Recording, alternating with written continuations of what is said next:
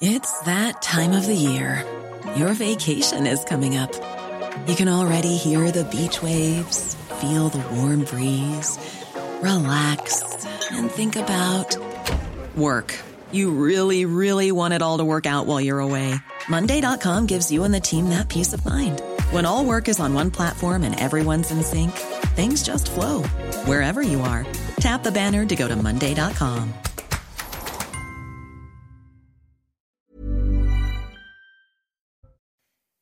La journée de vendredi marquée par le premier Conseil des ministres du gouvernement Attal, l'occasion pour Emmanuel Macron de rappeler le cap à suivre, un seul mot d'ordre dans la bouche du président, le travail, le travail et encore le travail.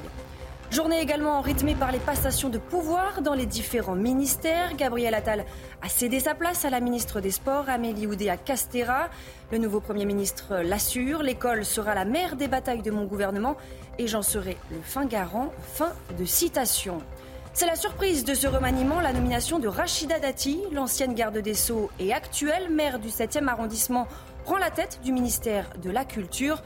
Retour sur son parcours dans cette édition. Enfin, y a-t-il un risque d'embrasement au Proche-Orient La nuit dernière, les États-Unis et le Royaume-Uni ont mené des dizaines de frappes aériennes contre les Houthis, des frappes condamnées par l'Iran et la Russie. Ces dernières semaines, les rebelles yéménites ont multiplié les attaques contre des navires commerciaux en mer Rouge. Le point depuis New York avec notre correspondante.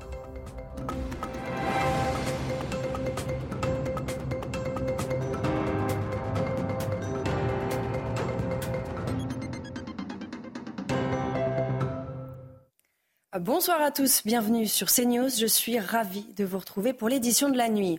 À la une, il aura donc fallu attendre deux jours pour connaître la composition de l'équipe gouvernementale de Gabriel Attal. 14 ministres réunis autour du président de la République ce vendredi. À l'ordre du jour, le travail, le travail et encore le travail. Un air de renouveau en cette deuxième partie d'un second quinquennat. Élément de réponse avec Marie-Victoire Dieudonné. Bien. Le gouvernement rassemblé, Un premier Conseil des ministres placé sous le signe de l'efficacité. 30 minutes, c'est le temps qu'aura duré le Conseil des ministres de ce gouvernement resserré de 14 ministres. Un objectif, le travail, mais avec un nouveau souffle. Fait rare, la réunion s'est tenue dans le petit salon vert de l'Élysée, au plus proche du bureau présidentiel, et n'a pas été suivie d'un compte-rendu devant la presse. Le travail se fait dans les bureaux, mais aussi sur le terrain. Depuis sa nomination, trois déplacements en quatre jours, tous azimuts. Soutien aux sinistrés, visite d'un commissariat et ce vendredi, un premier déplacement aux côtés de la nouvelle ministre de l'Éducation, Amélie Oudéa Castera, dans un collège des Yvelines. La priorité du gouvernement, l'éducation. Les chantiers sont donc nombreux, mais pour agir, les ministres ont un mot d'ordre, la détermination. Je suis déterminée. Déterminée à agir, déterminée à écouter. Nous devons agir vite, avec le sens partagé des urgences. Le président doit s'exprimer publiquement en début de semaine prochaine et énoncer la feuille de route pour la suite de ce second quinquennat qui se veut retour aux sources à l'esprit de 2017. La journée de vendredi aura donc été rythmée par les passations de pouvoir dans les différents ministères. Rue Grenelle, Gabriel Attal a cédé sa place à la ministre des Sports, Amélie Oudéa Castera. Après seulement cinq mois à la barre du plus gros ministère de l'État, le nouveau Premier ministre a promis de faire de l'école la mère de ses batailles. Et pour insister sur ses propos dans la journée, Gabriel Attal a tenu à introniser lui-même sa remplaçante. Ensemble, ils ont visité un collège. Regardez cette séquence. Comment ça va?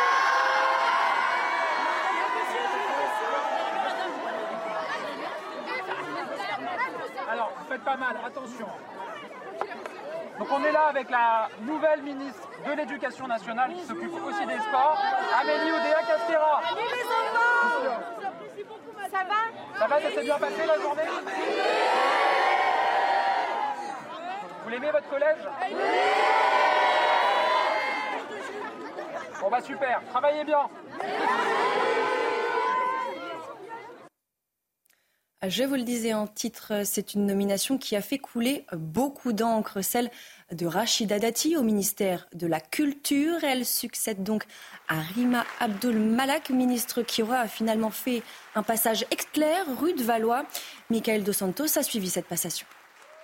Rester libre, voilà comment Rima Abdul Malak a démarré son discours après des applaudissements nourris. Un clin d'œil peut-être à ses récentes prises de position, notamment ses réserves euh, sur la loi immigration. Pendant son euh, discours, la désormais ancienne euh, ministre de la Culture est notamment revenue sur son bilan rue de Valois, s'est félicité d'avoir obtenu le budget le plus important de l'histoire du ministère, mais a également regretté de ne pas avoir abouti certains de ses projets, vaincre aussi la malédiction de ce ministère. Euh, depuis euh, dix ans euh, maintenant, plus aucun ministre n'est resté en poste plus de deux ans. De son côté, Rachida Dati s'est dit très ému, très fier d'avoir été choisi par Emmanuel Macron sur proposition de Gabriel Attal. Elle a rappelé avoir un point commun avec Rima Abdul Malak, sa liberté de penser, mais aussi de parler, et elle, elle ne se prive toujours pas de cette parole après avoir évoqué hein, sa volonté de rendre la culture accessible à tous, comme le voulait André Malraux, la réouverture historique aussi de Notre-Dame de Paris. Elle nous a livré euh, les phrases dont elle a euh, le secret. Euh, j'aime me battre, mais n'ayez pas peur. Mais surtout, ma nomination, je le sais, a de quoi surprendre. Moi, elle ne me surprend pas. Et si pour Rachida Dati ce n'est pas une surprise, la maire du 7e arrondissement de Paris n'a pourtant pas hésité à tacler l'exécutif dans le passé. 15 ans après son départ de la place Vendôme, elle retrouve donc un poste au gouvernement. Son portrait avec Adrien Spiteri. Vous serez la béquille d'Emmanuel Macron. Et Emmanuel Macron, il viendra vous voir en disant S'il vous plaît. Les propos presque prémonitoires prononcés par Jordan Bardella le 19 juin 2022. Moins de deux ans plus tard, Rachida Dati est nommée ministre de la Culture par le chef de l'État. Quinze ans après son départ de la place Vendôme, elle retrouve un poste au gouvernement. L'enfant de Saint-Rémy, deuxième d'une fratrie de onze enfants, commence concrètement sa carrière politique en 2002 quand elle intègre le cabinet de Nicolas Sarkozy, alors ministre de l'Intérieur. Après l'élection de son mentor en 2007, cette magistrate de formation devient garde des sceaux. En deux ans, elle met notamment en place les peines planchées et la réforme de la carte judiciaire. Candidate aux élections municipales à Paris en 2020, mais battue par Anne Hidalgo, la maire du 7e arrondissement de la capitale s'est illustrée ces dernières années dans des passes d'armes avec sa rivale. Mais quel mépris, mais quel irrespect. Oui, ça vous fait sourire et ça vous fait rire. Ça ne fait ni sourire ni rire les Parisiens. Une période durant laquelle elle tacle aussi Emmanuel Macron et son parti. En marche, c'est quoi? C'est des traites de gauche, des traites de droite. Sa nomination surprise a suscité de vives réactions. Elle a été immédiatement exclue du Parti des Républicains. Dans le reste de l'actualité, cet accident de bus scolaire dans les Alpes-Maritimes, un bus qui a fait une chute de 10 mètres dans un ravin. Le bilan provisoire fait état de trois blessés, dont deux adolescents dans un état grave. Le conducteur du bus aurait perdu le contrôle de son véhicule. La cause de cet accident reste pour l'heure indéterminée. Nordal Lelandais condamné à un an d'emprisonnement pour l'agression sexuelle en 2017 d'une petite cousine. Alors, Âgé de 14 ans, les faits ont eu lieu quelques mois avant le meurtre de la petite Maëlys, crime qui lui vaut déjà une peine de prison à perpétuité. Sur le port de hier dans le Var, fin décembre, une restauratrice a été victime de trois cambriolages en l'espace de 48 heures, des vols à répétition qui pèsent fortement sur son moral. Elle a décidé de témoigner au micro de Tania Tollet et Tancred Guillotel. J'ai même pas la force de ranger. J'ai plus de force. Je suis fatiguée. Une restauratrice exténuée. Le 19 décembre dernier, alors que Béatrice est absente de chez elle, un homme s'introduit à son domicile pour le cambrioler. Avertie par son voisin qui dispose de cette caméra de vidéosurveillance, elle prévient la police.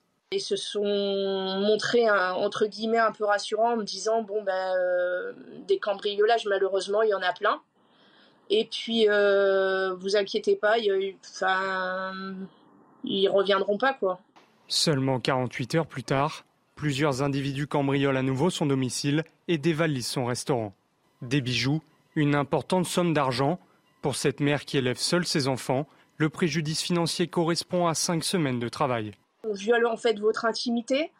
ils ont fouillé dans les photos, ils ont, ils ont fait tous les placards, ils ont fait, ils ont fait euh, les placards à sous-vêtements. Et à cela s'ajoute une peur permanente. Ça fait 2-3 ans que je chantais qu'il y avait de la sécurité. Mais euh, là, je veux dire, on est, on est touché plein fer et j'ai peur parce que j'entends des bruits. Je... C'est compliqué. Béatrice a porté plainte et assure connaître l'identité de l'un des cambrioleurs. Elle veut réouvrir son restaurant, même si cela lui est aujourd'hui très difficile. Cette euh, autre histoire de cambriolage et cette décision qui peut surprendre et pourtant les commerçants euh, du Var, pour eux, elle n'est plus que nécessaire. Ils sont lassés d'être victimes de cambriolage. Plusieurs d'entre eux ont décidé eh bien, tout simplement d'afficher sur les réseaux sociaux des captures d'écran de leurs caméras de vidéoprotection, des images qui permettent d'identifier leurs cambrioleurs. Cette démarche est illégale mais nécessaire selon eux. Le récit de Marie-Victoire Dieudonné. L'exaspération. C'est ce qui a motivé ce gérant dans le Var, cambriolé pour la deuxième fois en deux ans, à diffuser sur les réseaux sociaux des captures d'écran de ces caméras de surveillance qui permettent d'identifier leurs cambrioleurs. Avec un maître mot, stop à l'impunité On veut que tout ça, ça s'arrête, voilà. Qu'on protège les petits commerçants, parce que ces, ces personnes-là vont aller à Carrefour, elles vont voler un paquet de gâteaux, ils vont appeler la gendarmerie. Et que nous, en fait, ils nous prennent la caisse, ils nous envoient pas de patrouille, on appelle le 17, pas de patrouille, aller porter plainte le lendemain, et puis ça finit dans un tiroir et on n'a plus de nouvelles. C'est pour protéger les autres commerçants et, donner un signal d'alerte de, de, de, plein le cul, quoi, tout simplement. La démarche est pourtant illégale, passible d'un an de prison et de 45 000 euros d'amende pour non-respect de l'intimité. Mais Emmanuel Ruez est décidé et en colère. C'est interdit de voler. Par contre, c'est nous les victimes et on, on, doit encore les protéger ces gens-là, respecter leur vie privée. Donc arrivé un moment, euh, non, je suis désolé. En quelques jours, la publication a été partagée près de 600 fois. Le soutien est important dans le Var, où ces démarches, désespérées et controversées, se multiplient. La situation au Proche-Orient à présent, les États-Unis et le Royaume-Uni ont bombardé des positions outils au Yémen la nuit dernière. Une opération visant à restaurer la stabilité en mer Rouge après les attaques répétées des rebelles yéménites contre le trafic maritime dans la région. Alors ces frappes risquent-elles de mettre le feu aux poudres dans la région? Les précisions depuis New York avec notre correspondante Elisabeth Guedel. Éviter l'embrasement au Moyen-Orient, ça passe par la dissuasion pour les États-Unis, hein, c'est leur stratégie. Et les frappes sur le Yémen en sont le message. Non seulement il s'agit de sécuriser la mer Rouge, mais également de dissuader l'Iran de chercher l'escalade en soutenant des groupes comme les rebelles Houthis. Maintenant, deux questions se posent. Dans quelle mesure cette intervention militaire a été un succès, comme le dit la Maison-Blanche Est-ce que ces frappes ciblées ont réellement diminué la capacité des rebelles à attaquer des navires commerciaux en mer Rouge? Ça, on devrait le savoir assez vite. Mais euh, Joe Biden a promis qu'il n'hésitera pas à prendre de nouvelles mesures militaires si nécessaire. Il l'a répété devant des journalistes. Il répondra à de nouvelles attaques. Qu'est-ce que ça veut dire concrètement? Est-ce qu'il y a plus à faire que des frappes ciblées et donc forcément limitées? La dissuasion n'élimine pas la menace que constitue l'Iran dans la région. Donc la marge de manœuvre du président américain est très limitée, d'autant que Joe Biden est en pleine campagne pour sa réélection. Il ne veut pas entraîner le pays dans un nouveau conflit. Les Américains n'en veulent pas. Autre conséquence des tensions en mer Rouge, le port d'Eliat en Israël est à l'arrêt. Les compagnies maritimes n'y passent plus. C'est une catastrophe économique, comme nous l'expliquent sur place nos journalistes Thibault Marcheteau et Fabrice Elsner. Depuis les attaques répétées de la part des rebelles yéménites, les outils, le port d'Elat, qui se trouve juste derrière moi, est quasiment à l'arrêt. Selon le directeur de ce port, 90% des activités ont cessé. Un port très important puisqu'il sert à l'exportation de potassium vers de nombreux marchés, mais également l'importation de voitures neuves. 50% des voitures neuves qui viennent en Israël passe par ce port. Un endroit également stratégique pour le gouvernement israélien car c'est la seule façade ouverte directement sur la mer Rouge et donc sur le marché asiatique, mais également l'Océanie. Alors ici, on espère que les opérations britanniques et américaines vont permettre de retrouver un certain calme dans la région parce que 2400 personnes travaillent dans ce port directement ou indirectement pour retrouver un semblant de calme et le retour du trafic international. Israël toujours qui plaide la légitime défense devant la Cour internationale de justice à La Haye. L'État hébreu assure qu'il ne cherche pas à détruire le peuple palestinien à Gaza. Les autorités rejettent les accusations de génocide. Pour rappel, l'Afrique du Sud avait saisi le mois dernier la Cour internationale de justice. Ce samedi, 20 millions de Taïwanais sont appelés aux urnes pour élire leur nouveau président et leur nouveau député. Des élections cruciales sur lesquelles plane l'ombre de la Chine. Le climat avec Pékin est extrêmement tendu. Tout ce qu'il faut savoir avec Corentin Brio. Une élection aux enjeux qui dépasse les limites de l'archipel taïwanais. Ce samedi se tient les élections où trois hommes se disputent la présidence. Un scrutin qui se déroule sous la pression croissante de la Chine, qui revendique la souveraineté de l'île, avec le regard très attentif des États-Unis. Le statut de Taïwan est l'un des sujets les plus explosifs de la rivalité entre Pékin, qui revendique la souveraineté de ce territoire, et Washington, principal fournisseur d'armes de Taïwan. Du côté des candidats, on a également choisi son camp. L'essentiel pour Taïwan est de maintenir son système politique démocratique actuel et la liberté de son mode de vie. Telle est la position de Taïwan et nous savons également ce qu'il en est pour la Chine. Nous devons trouver un équilibre entre les deux. La Chine a appelé les électeurs de Taïwan à faire le bon choix en qualifiant de grave danger le candidat du parti pro-indépendance. Ce dernier est donné favori de ces élections. Nous avons des idéaux de paix, mais il ne faut pas se faire d'illusions. Accepter le principe chinois d'une seule Chine, ce n'est pas la vraie paix. La paix sans la souveraineté, c'est juste comme Hong Kong, c'est une fausse paix.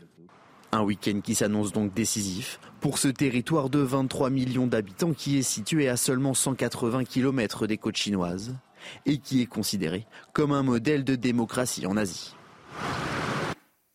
À Kiev, le Premier ministre britannique Rishi Sunak a annoncé une augmentation de l'aide militaire à l'Ukraine, notamment une livraison sans précédent de milliers de drones, un accord sans précédent toujours selon Volodymyr Zelensky. À noter que le nouveau chef de la diplomatie française, Stéphane Séjourné, est en route pour Kiev, lui aussi dans l'optique de témoigner du soutien infaillible de la France à l'Ukraine. Cette image en France et les charpentiers de la cathédrale de Notre-Dame ont terminé leur travail. Regardez, la charpente de Notre-Dame de Paris a été installée ce vendredi.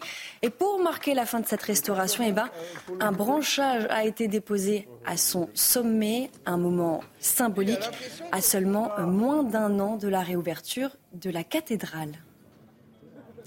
Et tout de suite, le journal des sports.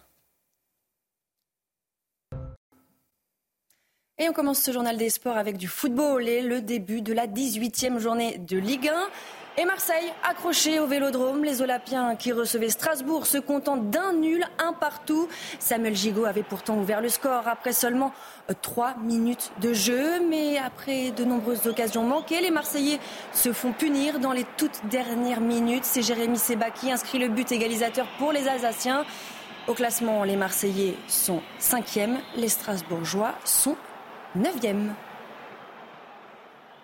La 18e journée de Ligue 1 qui se poursuit ce samedi sur nos antennes avec une très belle affiche à partir de 21h sur Canal Plus Sport 360 entre Rennes et Nice. Les Bretons n'ont qu'un objectif, se rapprocher des places européennes. Les Niçois, actuels deuxième, eux, veulent rattraper leur retard sur le PSG. Un peu plus tôt ce samedi, Reims ira défier Monaco. Enfin, en clôture, dimanche soir, le choc entre le RC Lens et le Paris Saint-Germain. On poursuit avec du rugby et la 16e journée de Pro D2. Sept matchs se jouaient ce vendredi soir. La défaite de Vannes et Biarritz. Le match fou entre Provence Rugby et Dax. Tout ce qu'il faut retenir de cette soirée, c'est avec Raphaël Redon. Le leader vacille encore. Quatrième défaite en cinq matchs pour Vannes, terrassé à Valence-Roman, seulement 13e. L'indiscipline Vantes coûte cher. Pédémonte écope d'un carton jaune pour un mauvais plaquage. Valence Roman profite et au bout d'une superbe action collective inscrit le premier essai par Mosese Mawalou, 10-3 à la pause. L'écart augmente en seconde période. Ben Neyserou puis Adam Vargas perce la défense de Vannes. Score final 24-10. Le leader n'avance plus. À nous d'être meilleurs parce que sinon euh, on, va, on va perdre un peu nos rêves je pense. Des rêves de top 14, Provence Rugby en a plus que jamais. Contre Dax, le Dauphin n'a pas fait dans les sentiments mais plutôt dans les promesses. On s'énerve un peu, s'il vous plaît, les garçons. On a besoin de faire un gros match ce soir. De la parole aux actes, les Aixois inscrivent 8 essais et cela n'a pas tardé.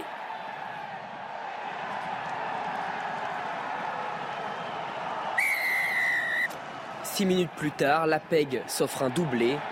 Succès bonifié 54-26. Provence revient à un petit point du leader Vanté. Cette course à la montée, Biarritz en est très loin avec une septième défaite de suite. À Nevers, première période cauchemardesque, les Nivernais inscrivent trois essais, dont celui-ci de Christian Mbadiang, pour mener 19-6 à la pause. Mais à l'orgueil, les Biarros vont tout de même sauver l'honneur avec à leur tour trois essais en seconde période.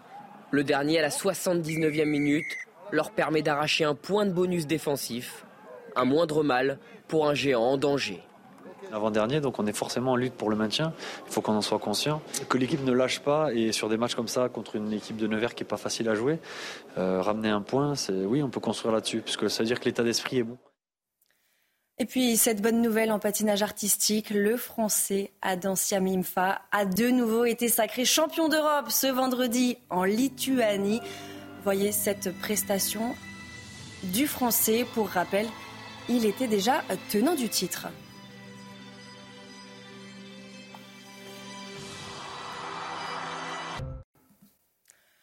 Ce vendredi, marqué par le premier Conseil des ministres du gouvernement Attal, l'occasion pour Emmanuel Macron de rappeler le cap à suivre, un seul mot d'ordre dans la bouche du président, le travail, le travail et encore le travail. Restez bien avec nous, on y revient dans quelques instants sur CNews. Retrouvez tous nos programmes et plus sur cnews.fr.